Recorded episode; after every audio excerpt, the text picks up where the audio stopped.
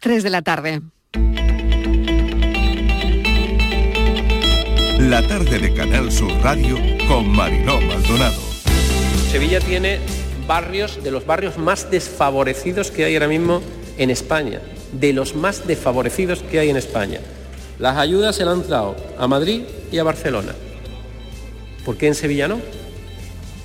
Ya que el alcalde de la ciudad no es capaz de levantar la voz, la voy a levantar yo a favor de los sevillanos, a favor de los sevillanos. ¿Qué ha pasado? Que a pesar de las facilidades que estamos poniendo, el Partido Socialista no tiene la valentía de apoyar estos presupuestos. ¿Qué es lo que ha pasado? ¿El señor Sánchez ha dicho que no? Dentro de esa autonomía menguante que tiene esta formación política en Andalucía.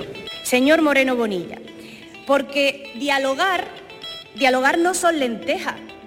Dialogar no es que solo habla usted, señor Moreno Bonilla. Dialogar no es hacer un anuncio en esta tribuna. Dialogar es sentarse las dos partes, ver sus propuestas, ver las nuestras y buscar espacios de entendimiento.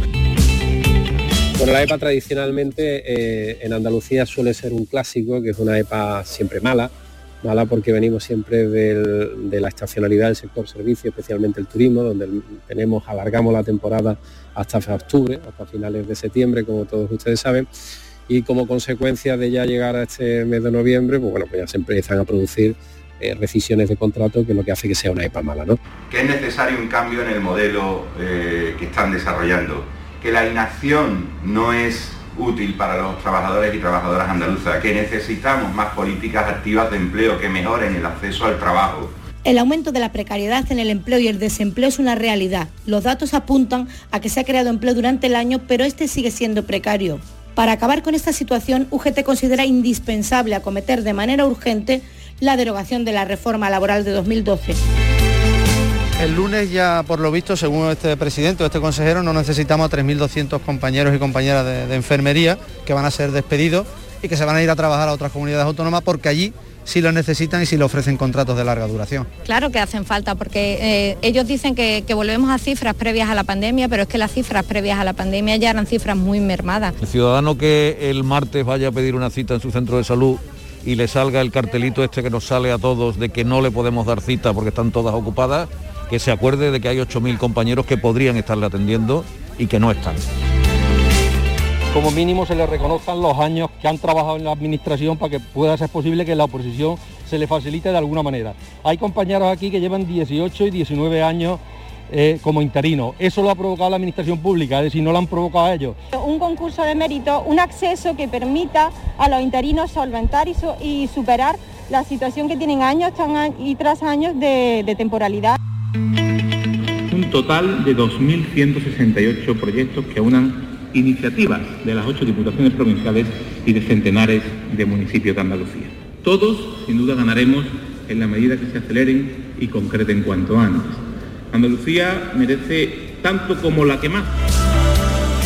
Vamos a pasar a, una, a, un enfoque de regulación por el cual vamos a regular de manera directa esta publicidad dirigida al público infantil siguiendo las recomendaciones de la Organización Mundial de Salud y sus perfiles nutricionales, y así como lo que han hecho otros países como el Reino Unido, Portugal o Noruega.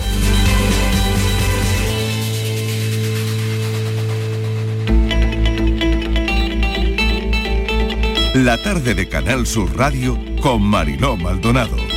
Los sonidos del día, ¿qué tal? Acaban de oírlos, ¿qué tal están? En nuestra línea de audios los protagonistas de la actualidad y todo lo que ha ocurrido hasta esta hora. La actualidad en Andalucía pasa por el debate sobre el estado de la comunidad, la mañana el jueves marcada por el debate, cita relevante del día en el Parlamento que ya ha concluido.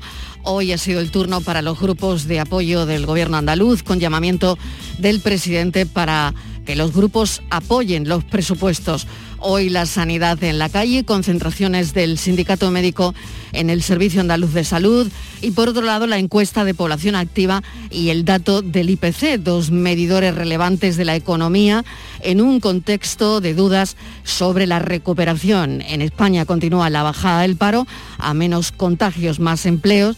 En Andalucía los datos no son así, sube el paro en 41.000 personas Otro dato, hogares donde nadie trabaja todavía son un millón en todo el país y 200.000 autónomos en cese de actividad.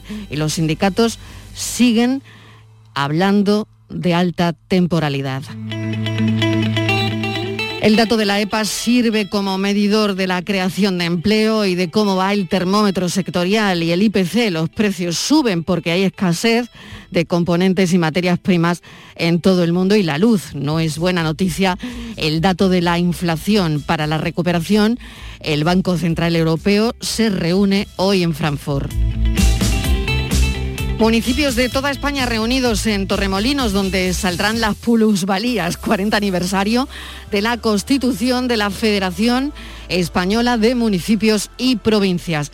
Hemos conocido los detalles de cómo será también el bachillerato, novedades del bachillerato de los alumnos que se podrían presentar a selectividad con una asignatura suspensa. Esto se podría decidir en los claustros. Un cambio significativo dentro de los que va a introducir el Gobierno en educación y ya hay un borrador. Consumo, otra noticia de hoy, prohibirá la publicidad para menores de chocolate, azúcar, galletas, zumos, bebidas energéticas, helados. Todo esto que ya saben que va dirigido al público infantil. Consumo pretende aprobar el semáforo nutricional a final de año pese a la campaña beligerante de la industria para combatir la obesidad infantil. Y lo último que nos llega a la redacción de la tarde es lo siguiente. La Audiencia Nacional ha condenado a dos años de cárcel al ex tesorero del PP, Luis Bárcenas, por el pago de las obras de la reforma de Calle Génova. Bienvenidos a la tarde. ¿Todo bien? ¿Necesitas un minuto? Ok.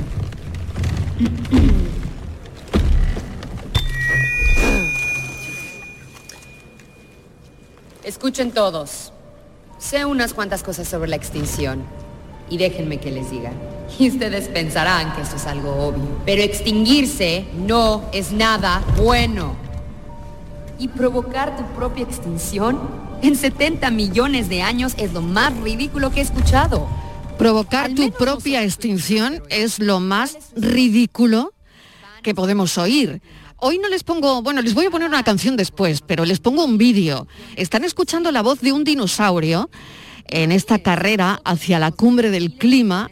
Nos hemos encontrado con esto que están escuchando. Es un dinosaurio virtual. Advierte a toda la humanidad en la ONU sobre el peligro del cambio climático. ¿Necesitas un minuto? Ya han oído. Escúchenme, gente. Esta es la gran oportunidad de la humanidad. Así que aquí está mi idea. No elijáis la extinción. Salvad a vuestra especie antes de que sea demasiado tarde. Y lo está diciendo Frankie, lo están escuchando, que es la nueva mascota de las Naciones Unidas. Desde la tribuna de la ONU pone a los asistentes en un aprieto. Por lo menos nosotros tuvimos un asteroide. ¿Cuál es vuestra excusa? van hacia un desastre climático. Cada año los gobiernos gastan miles de millones en subsidios a los combustibles fósiles. Imaginen si nosotros hubiéramos gastado miles de millones cada año subsidiando meteoritos. Eso es lo que están haciendo ahora mismo. Piensen en todas las cosas que podrían hacer con ese dinero. En el mundo hay mucha gente viviendo en la pobreza. ¿No creen que ayudarlos tendría más sentido que, no sé, pagar por la desaparición de su propia especie? Déjenme hablarles en serio por un segundo. Ahora mismo tienen una gran oportunidad mientras reconstruyen sus economías y se recuperan de esta pandemia. Es una oportunidad única para la humanidad. Así que esta es mi idea loca. No elijan la extinción. Salven a su especie antes de que sea demasiado tarde. Es hora de que ustedes humanos dejen de poner excusas y comiencen a hacer cambios. Gracias.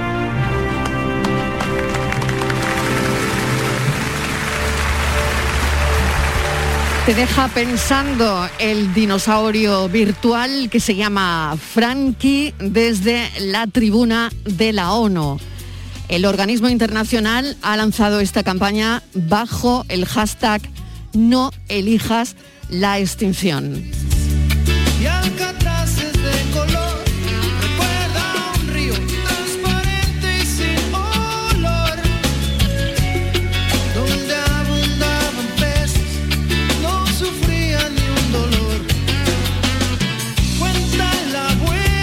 Dinosaurio es el símbolo de lo extinto, de los desastres que acaban con la vida de una manera determinante y masiva.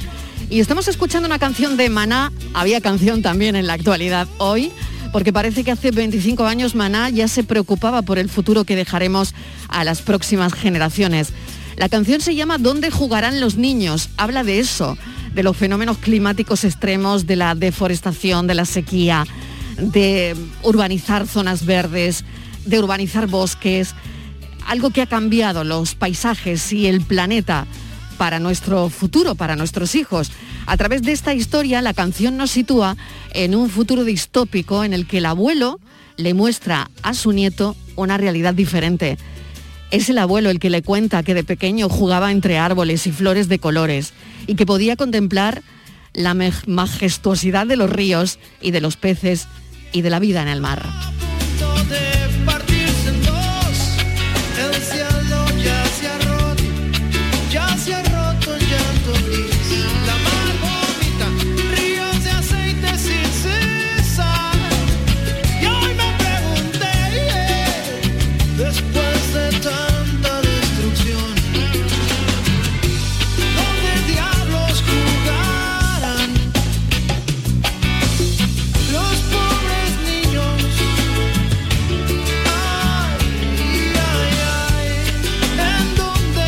Con toda la actualidad. Estivali Martínez, mesa de redacción, ¿qué tal? A mí me ha entusiasmado, me ha entusiasmado este Frankie, la verdad.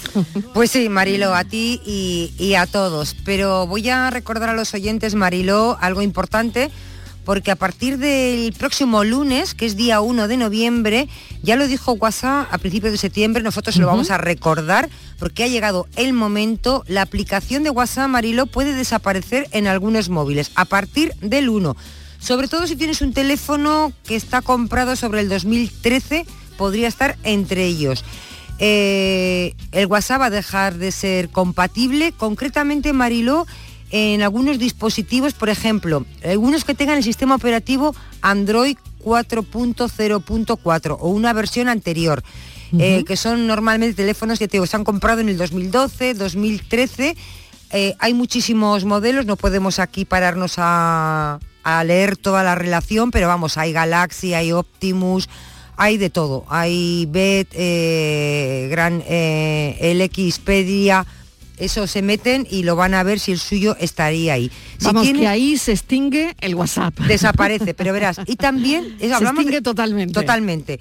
Tú sabes que el WhatsApp todos los años hace novedades, actualiza el sistema, hay que darle a actualizar y cada año pues tienes una novedad. Una vez te desaparecen las fotos, otra veces que no te interesan, te lo hace de manera automática. Bueno, cada año aparece una cosa, pero este año además de novedades que tendremos, eh, desaparecen los teléfonos viejos. Si tienes un iPhone, hemos hablado de los Android, si tienes un iPhone, también, ¿eh? Eh, todos, el que tenga un iPhone, que tenga instalada la versión, concretamente sería para los iPhone 4S o modelos anteriores. Todos esos, Marilo, puede que desaparezca el WhatsApp. ¿Qué puede pasar, Marilo? ¿Qué se puede hacer si alguien, normalmente, mm, seguramente que la gente eh, tiene teléfonos que ya no son tan viejos, pues son teléfonos con seis años, una cosa así, pero seguro que tenemos en casa cerca una persona, nuestros padres, que, tengan, que tengan un teléfono de estos. ¿Qué se puede hacer, Marilo? Pues mira, lo que se puede hacer es no actualizar el teléfono cuando te dé la versión del WhatsApp para actualizarla, no actualizarlo, con lo cual te quedas con la versión antigua. Y otra cosa sería, otra, si ves que no funciona, borrar el WhatsApp, la aplicación del WhatsApp y descargarte una APX, que es un paquete para el sistema operativo Android, con una versión antigua del WhatsApp. Pero es un poco complicado. Yo creo que la mejor solución, por simplificar las cosas, sería comprarte un nuevo teléfono. bueno, ponemos la mirada en las personas sin hogar. Ahora, el próximo domingo 31 de octubre, Caritas va a celebrar este día. Hoy, eh, además, en algunas ciudades se están celebrando actos estivaliz y se están leyendo manifiestos. Sí, como es el caso de Almería, se ha leído un manifiesto también en otras ciudades de, España porque es el domingo, el 31 de octubre, cuando Caritas va a celebrar el Día de las Personas Sin Hogar. Eh, fíjate que Caritas Andalucía, Mariló, atendió a un total de 5.600 personas en nuestra comunidad durante el año pasado. Fue un año que estuvo marcado por la, por la pandemia. Cáritas denuncia la situación de estas personas en España. Dice que es un colectivo que se encuentra sin salida ante un sistema de protección. Dice que no funciona el sistema de protección. Quiere poner el foco Cáritas en las dificultades continuadas y permanentes a las que tienen que hacer eh, frente estas personas para acceder pues, a derechos fundamentales como puede ser una vivienda, eh, servicios sanitarios, eh, mil cosas, Marilo, que dice que lo tienen muy complicado una situación que es complicada y con, no sé si con fácil solución. Vamos a hablar con Mariano Pérez de Ayala, presidente de Cáritas Regional eh, aquí en Andalucía. Señor Pérez de Ayala, ¿qué tal? Bienvenido, ¿cómo está? Hola, buenas tardes, bien, gracias. Bueno, gracias por atender nuestra llamada. ¿Y qué está ocurriendo? Ahí, bueno, tenemos aquí los datos encima de la mesa. Hoy hay campañas en muchos puntos de Andalucía, pero el año pasado atendieron a 5.500 personas en desprotección social. Sí, 5.500 personas que pasaron por los distintos recursos que Caritas pone en todo el territorio de Andalucía a disposición de las personas sin hogar. Tenemos que tener en cuenta que uno de los colectivos que más ha sufrido en la época de la pandemia y la época particularmente la época del confinamiento fue han sido precisamente el colectivo de las personas sin hogar que al carecer de, domicilio, al carecer de hogar, pues eh, bueno, pues no pudieron confinarse y, se vino a agravar esa situación de indefensión en, que muchos de, ellos viven. ¿Cómo es la situación ahora? Eh, estamos con la pandemia bajo control de momento, eh, en riesgo bajo, pero ¿cómo es la situación? Bueno, pues la situación de las personas sin hogar, desgraciadamente, pues es pues, unas personas que sufren de graves problemas de exclusión, muchos de ellos, bueno, pues han caído en situación de calle por motivos económicos, otros por motivos relacionados con problemas de salud mental o adicciones, y pues son personas que carecen de los derechos más básicos que todos disfrutamos, el derecho a una vivienda, el derecho a un empleo, el acceso a la salud, el acceso también a las prestaciones sociales. Por eso nosotros este año la campaña la hemos querido centrar en estos cuatro derechos. Derecho a la vivienda, a la salud, al trabajo y a, a las prestaciones sociales, porque nos parecen como los cuatro elementos básicos a defender para mejorar la situación de las personas en situación de sin hogar. El día 31 de octubre es eh, el Día de las Personas sin Hogar y la verdad es que por eso están presentando la campaña, pero hemos hablado ya más de una vez del nuevo perfil eh, que nos ha dejado también, que nos dejó el confinamiento y la pandemia de las personas que acuden eh, a Cáritas o que están en una situación muy vulnerable. ¿Esto sigue siendo así? Bueno, desgraciadamente todas las crisis la, la pandemia ha sido una crisis sanitaria que ha generado una, una posterior crisis económica y social, siempre golpea en primer lugar a las personas más vulnerables, a, las personas sin hogar, a las personas que carecen de empleo, a los inmigrantes, a las personas, por ejemplo, que, que viven en la economía informal.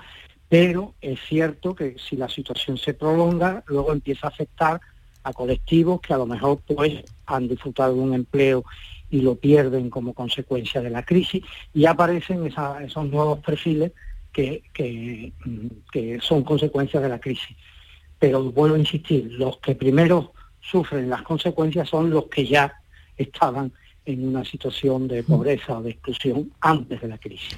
Mariano Pérez de Ayala, muchísimas gracias por habernos atendido y esperemos que, bueno, pues que sigan ahí, ¿no? Son una red muy importante de ayuda en Andalucía, presidente de Cáritas en Andalucía. Gracias, un saludo.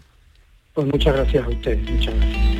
3 y 19 minutos de la tarde y lo siguiente que vamos a contarles, fíjense, estos son días donde muchas personas se acercan hasta los cementerios para preparar, poner flores a las sepulturas de sus seres queridos con motivo del Día de Todos los Santos, ¿no? Es una tradición que tiene eh, muchas raíces en, nuestra sociedad, ¿no? Está muy arraigada en nuestro país. Bueno, pues ayer miércoles ocurrió un suceso en el municipio de San Ginés, en Úbeda, donde ocurrió un tristísimo, tristísimo accidente, Estíbaliz. Sí, eh, fue un triste accidente, eh, acabó con la vida de una señora, una señora mayor de 87 años. Eh, supongo que, pues como decías tú, ¿no? se acercó a ese cementerio donde tendría algún ser querido descansando y lo quería embellecer para, para el Día de Todos los Santos y fue, tuvo un accidente y perdió la vida. Marilo eh, mm, tuvo que intervenir la policía local, la Policía Nacional, también la autoridad judicial para proceder al levantamiento del cadáver y tal vez la Policía Nacional nos pueda dar más detalles de cómo ocurrió todo. Tremendo y muy triste. Diego Moya es portavoz de la Policía Nacional de Jaén, quien sabe, bueno, pues todo lo que, todo lo que pasó. Una persona mayor de 87 años que fallecía mientras limpiaba la tumba de su marido en Úbeda. Diego, bienvenido. Gracias por atender nuestra llamada como siempre. Hola, buenas tardes y gracias como siempre a vosotros. Bueno, tremendo lo ocurrido, ¿eh? Sí, la verdad es que sí. Eh, además, eh, bueno, eh, son fechas en las que efectivamente todos los familiares acuden a los cementerios para para bueno precisamente para festejar entre comillas no el día de todos los santos de todos los difuntos y bueno normalmente todas las, tumbas suelen estar pues, embellecidas no con flores y, bueno con algún que otro ornamento y sí en este caso pues esta mujer de 80 86 años pues eh, una vez terminada de colocar fue al terminar de colocar las las flores en, la lápida pues parece ser que eh, vamos nosotros todo apuntar eh, que ha sido una muerte accidental. Eh, hay un pequeño escalón entre lo que era la, nichera o el panteón y lo que es la calle. Pisó de mala manera, tropezó y se golpeó la cabeza con el resultado final de, la muerte. Nosotros por nuestra parte, porque bueno, los servicios médicos certificaron in situ la muerte accidental de esta mujer y el juez pues efectivamente se limitó a levantar el cadáver. Nosotros en nuestro caso no se ha abierto ningún tipo de investigación precisamente por eso, porque ya el juez, el médico certifica y el juez eh, evidentemente son los, eh, los, servicios sanitarios son los que tienen que dar cuenta al juez de eh, una muerte violenta. Cuando hablamos de muerte violenta, pues lógicamente barajamos el homicidio, el suicidio, muerte accidental. En este caso, todo apunta de que, vamos, todo apunta con toda seguridad de que fue accidental. Claro, pero no, no estaba subida arreglando el nicho, sino que simplemente fue un escalón donde, donde pisa mal. Porque claro, en un principio cuando eh, veía esta mañana la información, yo pensé que se había caído de una determinada altura, que a lo mejor se había subido a poner las flores, pero no parece que haya sido así, ¿no, Diego? No, no, no, no. Parece ser, todo apunta que fue eh, fue en el suelo, ya digo, había un pequeño escalón, estos pequeños escalones que no vemos que a veces nos dan tropezos, a cualquier persona nos puede pasar esto. Sí que es verdad que por la posición del cadáver, eh, pero esto lógicamente son hipótesis, habrá que esperar a los resultados de la autopsia, que es quien en definitiva tiene tiene la última palabra en, cómo se produce la muerte. Pero eh, sí que es verdad que por la posición del cadáver nos quedan unas dudas, que es una, esta mujer tuvo un desvanecimiento, claro, efectivamente, y eso fue consecuencia de, que se precipitara hasta, hasta el suelo, o simplemente fue ese tropiezo eh, mal, eh, ese mal pisado, como decimos aquí en Andalucía, y, que le provocó la caída y cayó de bruces. Por eso digo, por la posición del cadáver nos quedan esas dudas, pero bueno, habrá que esperar el resultado de la autopsia y del forense y a ver cómo se, ha producido la muerte. Diego Moya, eh, le vamos a agradecer como siempre que nos haya atendido porque, bueno, es verdad, lo decía hace un instante, ¿no? Es que son muchas las personas que acuden, ¿no? En estas fechas a los cementerios que se acercan para preparar, para mm, embellecer ¿no? Sus, eh, pues eso, las sepulturas de, sus seres queridos. Y la verdad es que en este caso ha sido tremendo, ¿no? que arreglando la tumba de su marido, pues haya encontrado la muerte, ¿no? Es horrible. Bueno, muchísimas gracias, Diego, y estaremos pendientes también de, de esta información. Gracias, un saludo. Gracias igualmente. Buena tarde. 3 y 25 minutos de la tarde. La tarde de Canal Sur Radio con Mariló Maldonado. Lo siguiente que les vamos a contar, fíjense, hemos oído siempre a Félix Rodríguez de la Fuente hablar de los buitres leonados. Bueno, pues están llegando buitres a Andalucía, a una zona concreta de Cádiz. Eh, si están por la zona, no sé si han tenido la oportunidad de verlos. Yo los he visto. Y la noticia que les vamos a contar es la siguiente. Un joven estaba en una tabla de surf en una playa de Cádiz y ha salvado a un buitre que se estaba ahogando. La verdad es que la foto que nos ha llegado y que casi casi se ha viralizado también es el animal, el buitre, montado en la tabla y llegando hasta la orilla. Eh, Estivaliz, esa es la imagen que Esta hemos manejado esta mañana en la redacción y que todos hemos dicho. Esta "Madre es la mía". imagen, Mariló, pero... ¿cómo pudo montar al buitre en la Pues tabla? verás, en fin. verás, este es la imagen y parece ser que no es frecuente, pero no es una cosa extraña, ya ha ocurrido más veces. De hecho, eh, hace, no sé, un año o dos, en la línea ocurrió algo similar. También un buitre eh, cayó al mar, que además tiene una explicación que luego no la darán porque es muy curiosa. Creo que las gaviotas tienen algo que, que ver en toda esta cuestión. Eh, cayó, cayó al mar y también un, un joven eh, surfero pues estaba fuera y lo vio Marilo y salvó a ese buitre que yo creo que nos tendría que contar cómo consigues en una tabla porque un buitre tiene que pesar mucho y cómo lo metes en una tabla de surf y cómo lo llevas tranquilo hasta la orilla si se deja no, no sé pero creo que podemos tener algún testimonio Vamos a preguntárselo a Miguelín Chaparro, que salvó a un buitre en la playa Sí. de la línea. Miguelín, bienvenido. Gracias por atender nuestra Hola, llamada. ¿Cómo estás? ¿Qué tal?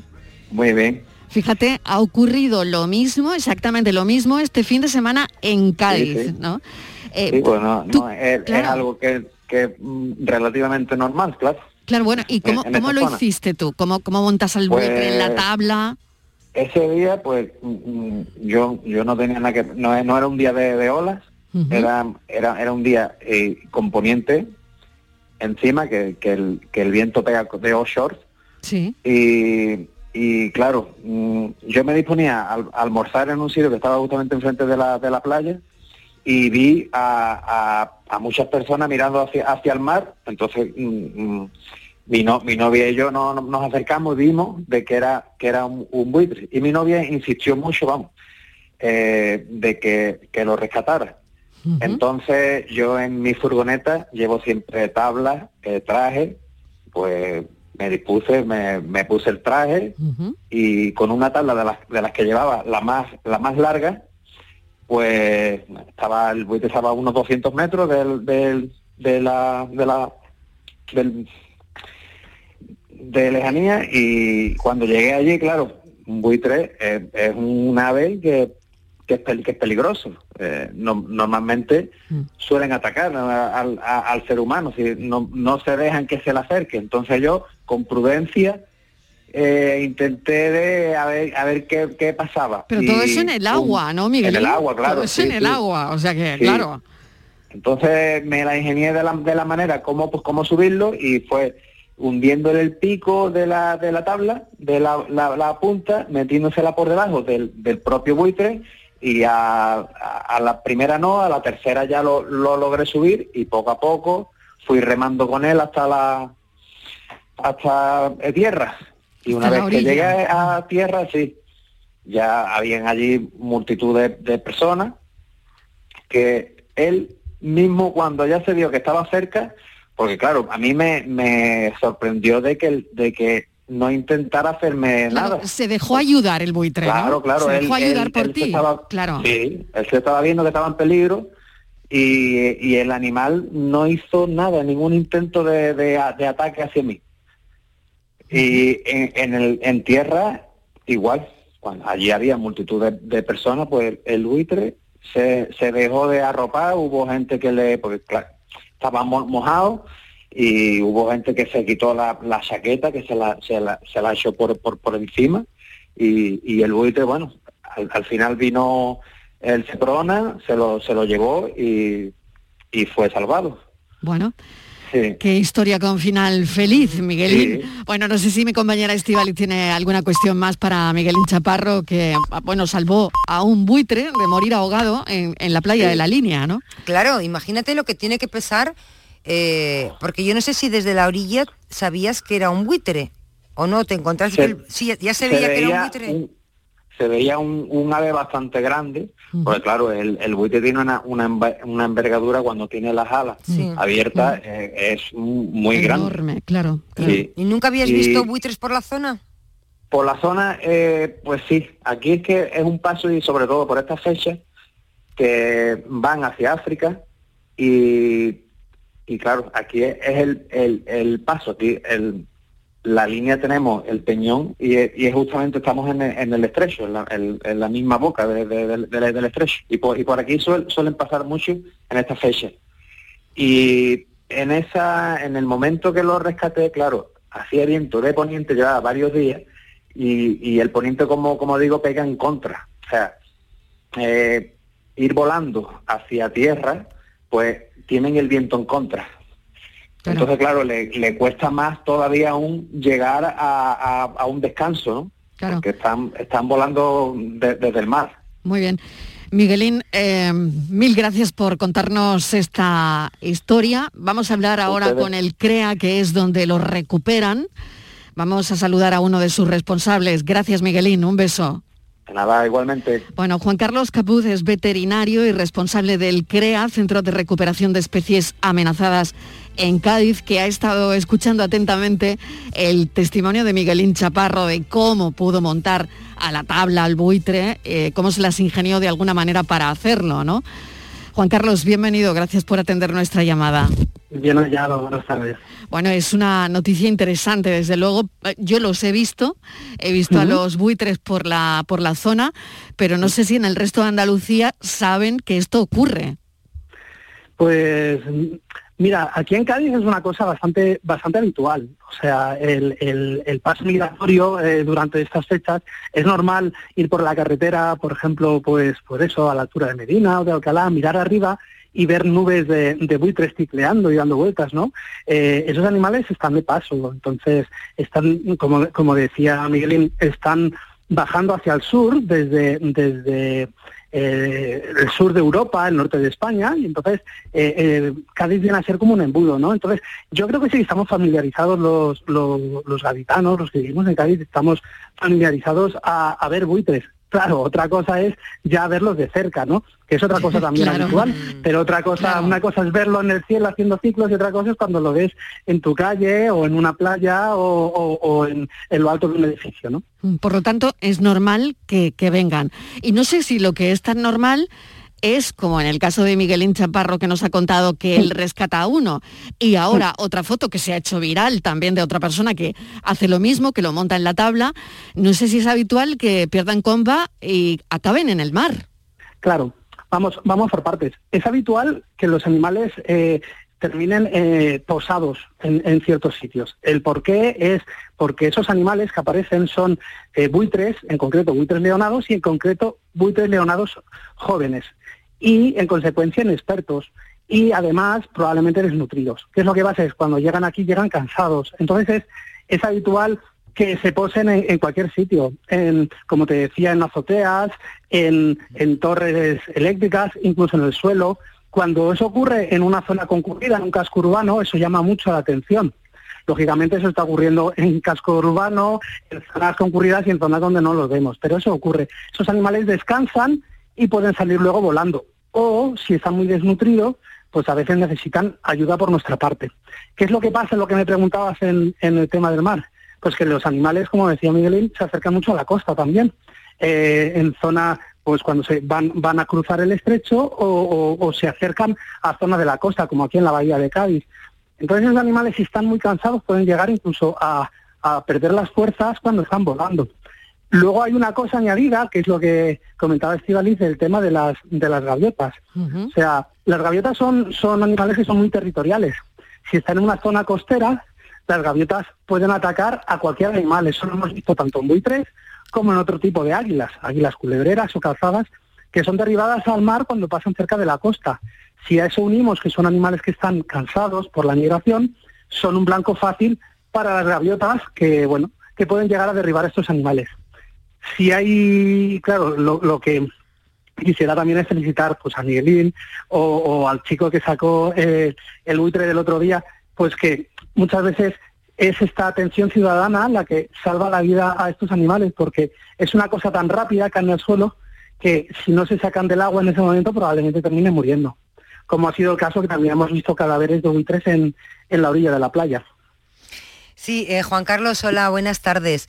Eh, te quería comentar porque estos días, o por lo menos en Cádiz, hay una cierta intranquilidad porque mm. dice que están apareciendo demasiados buitres por la zona. Comentábamos, mm. el, hablábamos del caso del que ha aparecido en la playa, en la Victoria, en Victoria de, Cádiz, en la playa, pero también un, algo similar, un episodio similar se ha vivido en Medina Sidonia, donde los vecinos daban aviso a la policía local cuando se topaban con otro, con otro buitre en la localidad. Mm que también fue rescatado. No sé si este ejemplar llegó a entrar en el domicilio de alguna persona, pero también dieron aviso de que andaba por la zona. Claro, imagínatelo entrando por tu ventana, ¿no?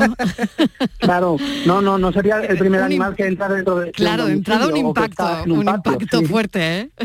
Claro, claro, claro. Sí, a ver, lo, lo, lo que lo, eso suele, suele ocurrir, o sea, lo que está ocurriendo ahora, pues, hombre, no tiene que dejar a la gente intranquila, o sea, no es Em, no es otra otra más, es decir, ya encima con la que estamos, con la que está cayendo y estas cosas, encima ahora los animales no. Eh, ahora los no. Buitres, ¿no? Claro, que aquí, ahora los buitres, claro, ¿por qué vienen, no? Eh, claro. Claro, claro, no, no, no. Esto es, una cosa natural, es una cosa natural que, ocurre todos los años. Lo que pasa es que, claro, si hay un poquito más de confluencia en una zona, pues eh, uno dice, ostras, está pasando, está pasando aquí, están viniendo los buitres, no, lo que puede ser también es por, el tema de climatología. Si estos animales están migrando, están cansados y se dejan llevar igual por, por el viento o eso, igual puede ser que, que concurran más en, en, una zona determinada, ¿no? En vez de esparcirse más. Son animales, como digo, que lo único que necesitan es descansar, comer y luego emprender el vuelo. Eh, no son animales peligrosos. O sea, me refiero que muchas mucho, eh, a pesar del tamaño que tienen y del pico que tienen, no son animales que, que ataquen lógicamente, también lo decía el, el invitado de antes, eh, si no se le molesta, si se intenta coger sin saber, lógicamente el animal puede ser que se defienda. Entonces, son animales que también, eh, él hablaba de que, de que era muy dócil en ese momento. Cuando están en, en situación de desnutrición o incluso en, en una situación como de peligro como la de antes, puede ser que incluso estén, entre comillas, más dóciles, ¿no? Pero está cansado uno, pues se deja, entre comillas, hacer. Pero vamos, son animales silvestres al fin y al cabo y eso hay que tenerlo en cuenta. Lo que hay que hacer es no cruzar la, raya.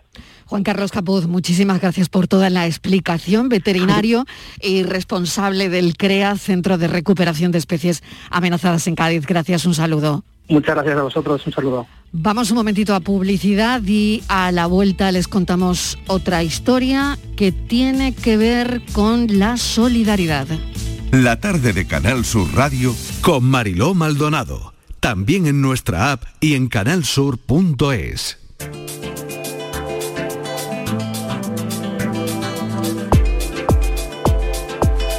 Esta semana Destino Andalucía está dedicado de forma monográfica a analizar el turismo de cruceros, las nuevas tecnologías, el perfil del crucerista o la apuesta por la seguridad y la sostenibilidad son algunos de los aspectos que analizaremos en nuestro programa.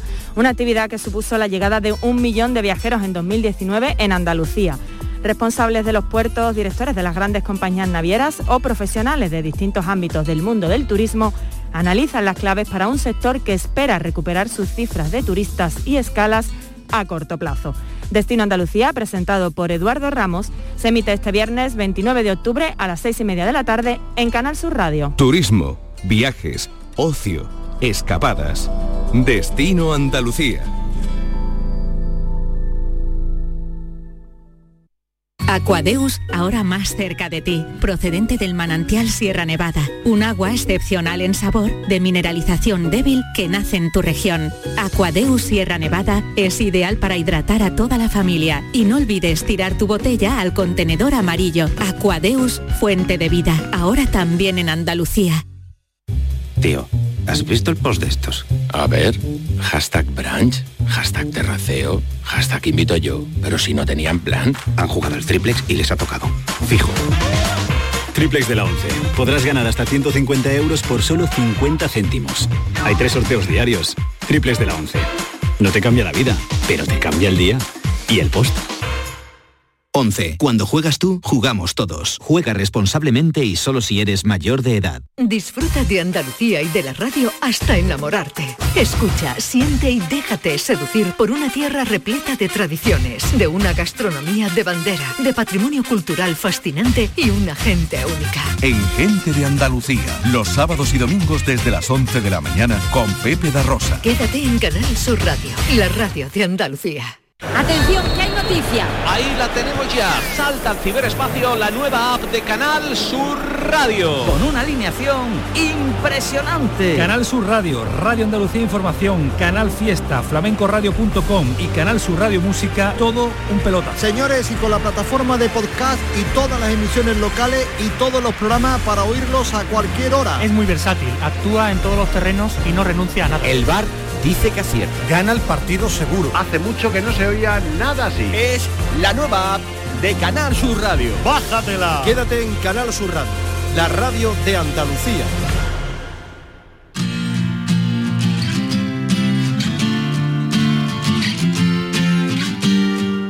La tarde de Canal Sur Radio con Mariló Maldonado.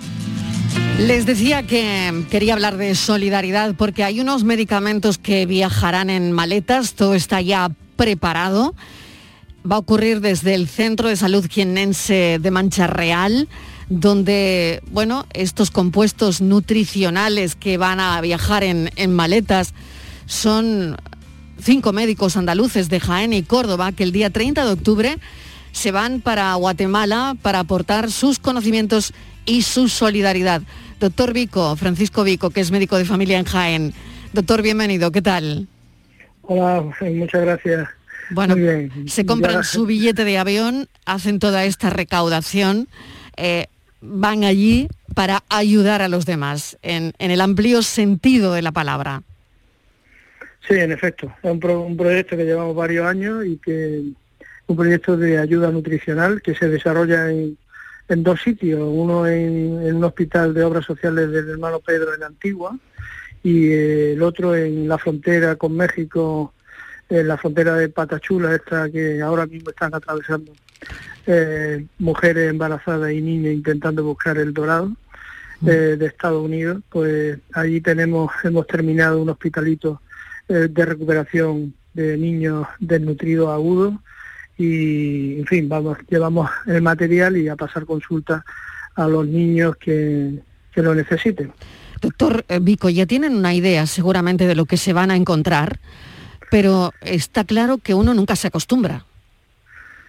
No, ciertamente eh, el un niño desnutrido eh, es, es- es- es terrible, esa- esos ojos inmensos y esa barriguita hinchada, o el pelo eh, ralo, eh, y manteniendo a pesar de eso una sonrisa, eh, eso te desarma siempre. Es una cuestión a la que no nunca te acostumbras, claro.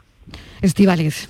Sí, hola, buenas tardes. Eh, doctor, eh, bueno, mm, darle la enhorabuena porque, no, no sé, personas como ustedes eh, teníamos que, fotocopiarles.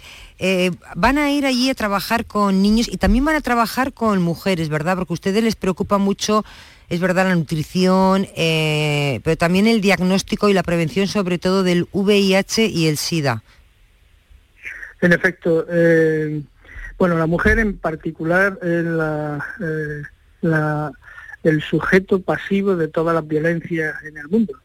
Eh, y cuando además hay eh, es, eh, padece una enfermedad eh, con el estigma que tiene en países en los que la- el machismo es muy vamos está penetra en toda la en toda la sociedad pues estas mujeres sufren especialmente. Eh, la contraparte, que es la ONG, digamos, espejo nuestra, es una ONG que se dedica específicamente a la atención de las mujeres eh, eh, que padecen VIH y que si no se les trata desarrollarán la enfermedad que, las matará. son mujeres habitualmente que tienen muchos hijos y que han sido abandonadas por la enfermedad eh, o por otras razones han sido siempre abandonadas por las parejas y viven solas y les cuesta reintegrarse a la sociedad. Esta ONG hace todo el proceso, hace el proceso, de diagnóstico, de tratamiento, de ayuda y de reinserción mediante eh, talleres, empresas, eh, allí se realizan o se fabrican mm, instrumentos de limpieza y también mm, para su labor nutricional también se fabrican eh, eh, medicamentos y, nutrientes para, el resto de los proyectos que les permita eh, reintegrarse a la sociedad de una manera mm, digna. Abandonadas, excluidas, pero por suerte tenemos doctores y equipos como el suyo que se van a embarcar con compuestos nutricionales y con todo lo que nos ha contado para echar una mano. Doctor Vico, muchísima suerte y hablaremos a la vuelta. Gracias, un saludo. Muchas gracias, gracias por darnos eh, presencia. Gracias, un saludo. Un saludo. Virginia Montero, vamos con la foto del día. La imagen de hoy es la propuesta por Esther Lobato. Se ha dedicado al fotoperiodismo durante 25 años, los últimos 17 en el diario El Mundo. Actualmente es fotógrafa en la Consejería de Cultura. A lo largo de su carrera ha hecho malabares para conciliar su pasión por la fotografía con la crianza de sus dos hijas. Y ya saben nuestros oyentes que pueden ver la foto del día en nuestras redes sociales, en Facebook, La Tarde con Mariló Maldonado y en Twitter, arroba La Tarde Mariló. La foto del día que he seleccionado para comentaros hoy es una instantánea de Soazic de la Moissonnière. La he elegido entre una colección del viaje del presidente de la República Francesa al Valle del Loira. La imagen en concreto habla del recibimiento de la muchedumbre a un presidente que aparece de espaldas, centrándose así la fotografía en la mirada completamente absorta de una señora que mira a Macron con admiración, casi como si fuese un dios. La instantánea es en blanco y negro, con lo que la fuerza de la mirada no tiene ninguna distracción. El encuadre, el foco y la composición tienen en conjunto mucha fuerza. La fotógrafa de la Moissonnière es la escudera del presidente Macron. Le avala su trayectoria y su trabajo impecable. He seleccionado esta imagen porque mm, realmente habla de lo que sigue siendo el fotoperiodismo una imagen en blanco y negro centrándose en una emoción capaz de transmitirse a través de una fotografía. Un abrazo para todos, muchísimas gracias. A través de la mirada, que es la elección, la mirada. Fotoperiodistas que eligen su foto del día aquí en la tarde. La tarde de Canal Sur Radio con Mariló Maldonado. También en nuestra app y en canalsur.es.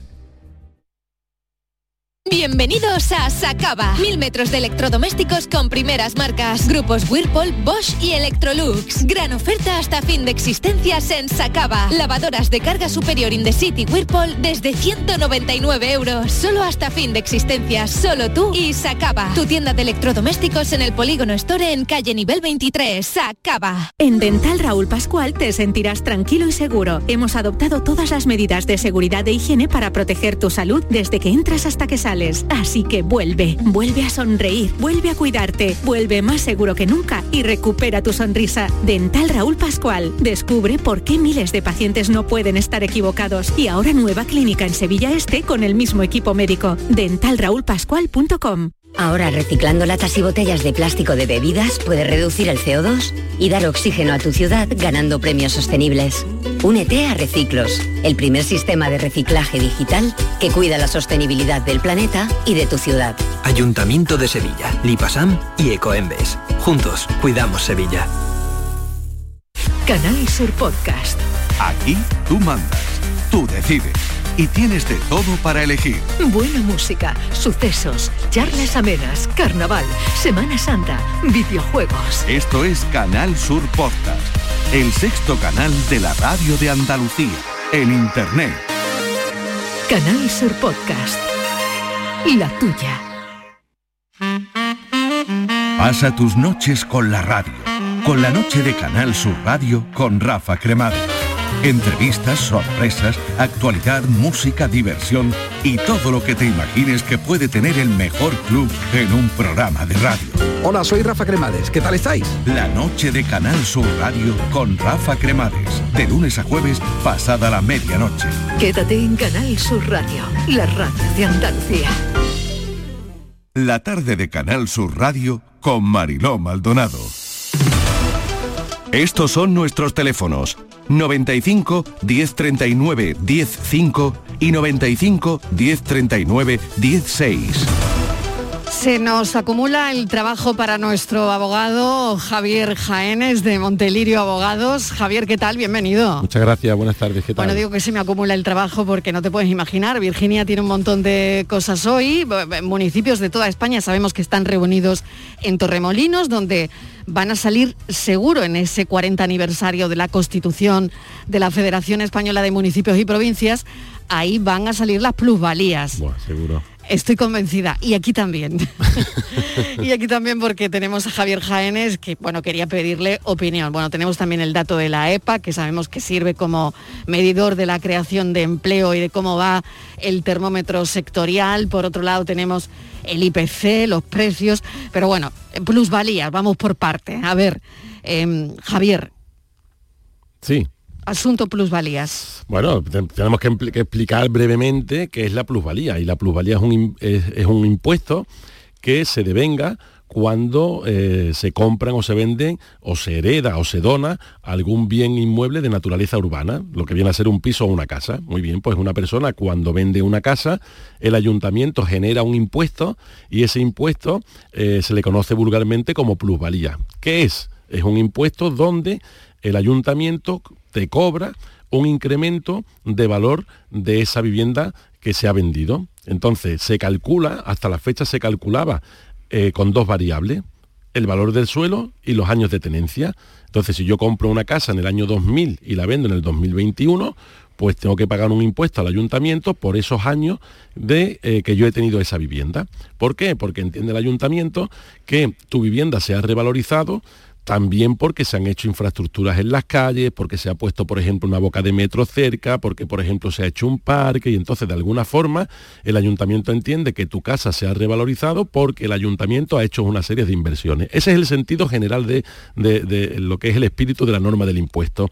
Entonces, bueno, pues hasta la fecha lo que era normal es que tú comprabas un piso, por ejemplo, en 100.000 euros y tú lo solías vender siempre en cantidad mayor a 100.000 euros. Muy bien. Bueno, pues se pagaba ese impuesto en función a estos parámetros del valor del suelo, valor de construcción, con los años de tenencia. ¿Qué ocurrió en su día? Ocurrió que la forma de calcular el impuesto pues no es justa ni es razonable. ¿Por qué? Porque daba exactamente igual por cuánto se comprase o por cuánto se vendiese, porque eran, digamos, unos parámetros que era para todo el mundo igual. Pero además ocurrió otra cuestión más, y era que normalmente cuando se compraba y se vendía un piso se solía vender más caro, pero con el boom inmobiliario y con la burbuja inmobiliaria hubo una tendencia contraria donde la gente cuando vendía la vivienda, pues la vendía más barata de lo que la había comprado, le había perdido dinero. Con lo cual decían los ciudadanos, oiga, ¿cómo voy a pagar un impuesto si yo no he generado riqueza? Yo he generado pobreza porque lo he vendido en menos de lo que yo lo he comprado, con lo cual yo le he perdido dinero. ¿Qué incremento va a haber? Bien, ante esta situación, ya hace unos años el Tribunal Constitucional dijo que efectivamente que esto había que limitarlo de alguna forma porque siempre se pagan impuestos cuando normalmente hay alguna ganancia, pero no una pérdida. Y entonces se flexibilizó un poquito eh, el impuesto a los ayuntamientos en atención a que había gente que perdía dinero a la hora de vender sus propiedades o a la hora de, bueno, de alguna forma de transmitir esos bienes. ¿Qué ha ocurrido ahora? Bueno, pues ahora otra vuelta de tuerca. ¿Qué ha dicho el Tribunal Constitucional? En primer lugar, eh, tenemos que decir, Mariló, que lo que tenemos ahora mismo no es la sentencia completa. Tenemos un, una nota de prensa, un extracto de la sentencia. Por lo tanto, el gravamen estaría en el aire todavía. Todavía estamos en el aire porque estamos esperando a ver qué ocurre. Pero bueno, parece ser que lo que va a decir la sentencia, por las noticias que tenemos, es que el cálculo de la plusvalía es erróneo, con lo cual no se pueden calcular así, y después vamos a entrar a valorar qué hará el gobierno, porque esto es otra cuestión. En la sentencia no va a indicar cómo se va a calcular el impuesto. Lo que va a decir la sentencia es si es legal o no es legal, si se puede o no aplicar. y ya el gobierno dirá cómo se vuelve a calcular ese impuesto de plusvalía. Con lo Vamos a lo práctico, sí, sí. Lo práctico, ¿qué tenemos aquí ahora mismo? Que ese eh, impuesto en principio se va a eliminar. ¿Podemos, ¿Podemos reclamar los que hayamos pagado ya esos impuestos? Que es la pregunta de la población. Exactamente. A mí, sí, por ejemplo, si ya lo he pagado, puedo impugnar. Vamos eh, a yo, yo, he pagado esta semana, suponte. Ese es el ejemplo que creo que eh, pasa por lo que los oyentes preguntaban el otro día. Así es. Si he pagado esta semana, ¿qué pasa? Bien, vamos por parte. Hay dos formas de pagar ese impuesto. Uno se llama liquidación y otra es autoliquidación. ¿Cuál es la diferencia? La diferencia es que hay veces que cuando yo, depende del ayuntamiento, hay ayuntamientos que yo le hago una propuesta de liquidación, que decir, oiga, yo he comprado, he vendido este piso, yo hago esta propuesta de liquidación, el ayuntamiento me la revisa, es correcto el cálculo que yo he hecho y entonces me manda una carta de pago para que yo pague, esa es una forma, pero hay otra forma que es la liquidación. Es el propio ayuntamiento el que te da la carta de pago ya, digamos, previamente hecha. Con lo cual, yo puedo decirle al ayuntamiento, oiga, tengo que pagar siete. Y el ayuntamiento me dice, es correcto, paga usted siete, me da la carta y yo pago los siete.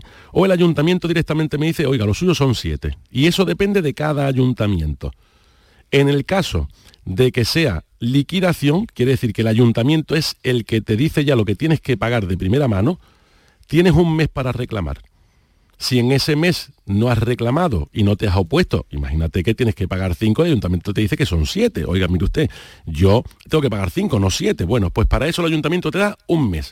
Si ha pasado ese mes y no te has quejado, ya no puedes reclamar. ¿Qué ocurre con la autoliquidación?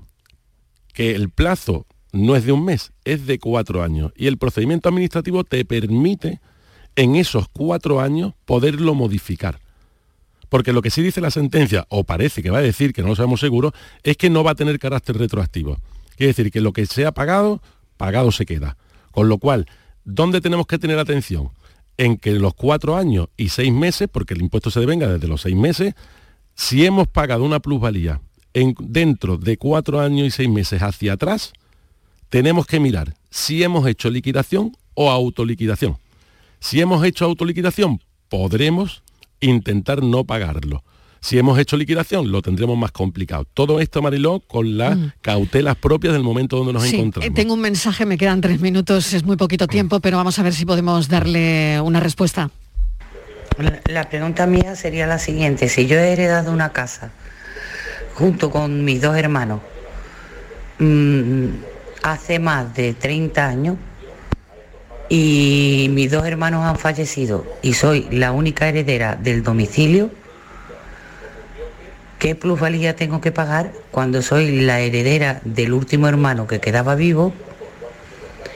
Y mm, encima la casa tiene 200 años porque era de mis abuelos y demás. Eso le ha pasado a mi tía, estamos esperando a que nos lleguen los papeles y yo me parece que no pago. A ver, Javier, tienes un minuto y medio, pues, a ver cómo lo distribuyes. Poquísima información para poderle explicar. Vamos a ver, yo eh, explico una cosa breve. Cuando una persona hereda junto a sus hermanos, o cuando una persona hereda, eso ya genera el impuesto de plusvalía. ¿Qué ocurre? Que hay muchas personas que heredan y no arreglan los papeles en la notaría. Entonces, ¿qué nos pasa? Que hay una casa que primero lo tenía su abuelo, después pasó a su padre, después pasó a su hijo, pero nunca se han arreglado papeles, sino que va pasando directamente. Entonces, lo que necesitamos saber aquí es si cada vez que ha habido un cambio de titularidad de esas herencias se han ido pagando las plusvalías. ¿Qué ocurre? Que las plusvalías es un impuesto que prescribe igualmente. Entonces, con esta información, Mariró, es imposible solucionarle a esta oyente porque necesitaría saber si se ha escriturado, si se ha vuelto a escriturar otra vez cada vez que ha ido pasando por un heredero y sobre todo eh, en su posición cuando ella llega, si ella con sus hermanos pagaron o no han ido pagando esas plusvalías. ¿Y cuál sería la clave, de, todo esto? que tendrías que conocer? que tendrías que saber? Tendríamos que saber con las escrituras y en el registro de la propiedad si eh, ella pide una nota simple en el registro de la propiedad y ahí le va a venir que eso es un registro público, cuántos titulares ha tenido. En función de los titulares que haya tenido, quiere decir que cuando se cambia de nombre una casa ya se ha pagado ese impuesto. Entonces tendremos que saber si se ha pagado con anterioridad o no y después que esté tranquila porque las plusvalías tienen un número máximo de años y ya se estabiliza ese impuesto. Y en cualquier caso, si no ha hecho nada, tendríamos esos cuatro años y seis meses, con lo cual que se ponga en manos de un abogado o que se ponga en manos de una persona experta para que eh, le indique y le diga a ver eh, si se han transferido, si no se han transferido y qué impuestos genera Pues, y qué impuestos Muy bien, queda esa es una información importante. Me quedo sin tiempo, Javier. Teníamos los datos de la EPA, un montón de cosas Bueno, encima de la mesa. La próxima. La semana que viene, gracias. Noticias.